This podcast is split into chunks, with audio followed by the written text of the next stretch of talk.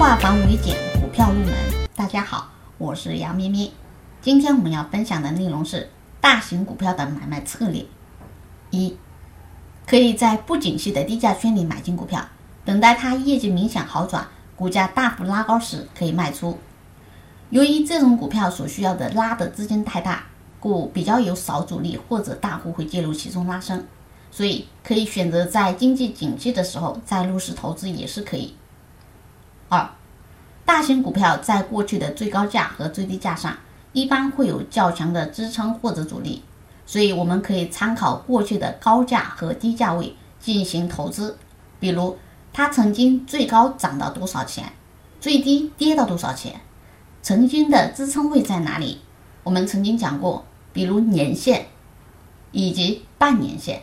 一般来讲，大型股票在跌到年线位置附近。会有一个短期的支撑，那么如果它涨上去偏离我们的均线太多，它也会存在要回调的这种情况，所以我们可以根据高价、低价、支撑、阻力来进行判断。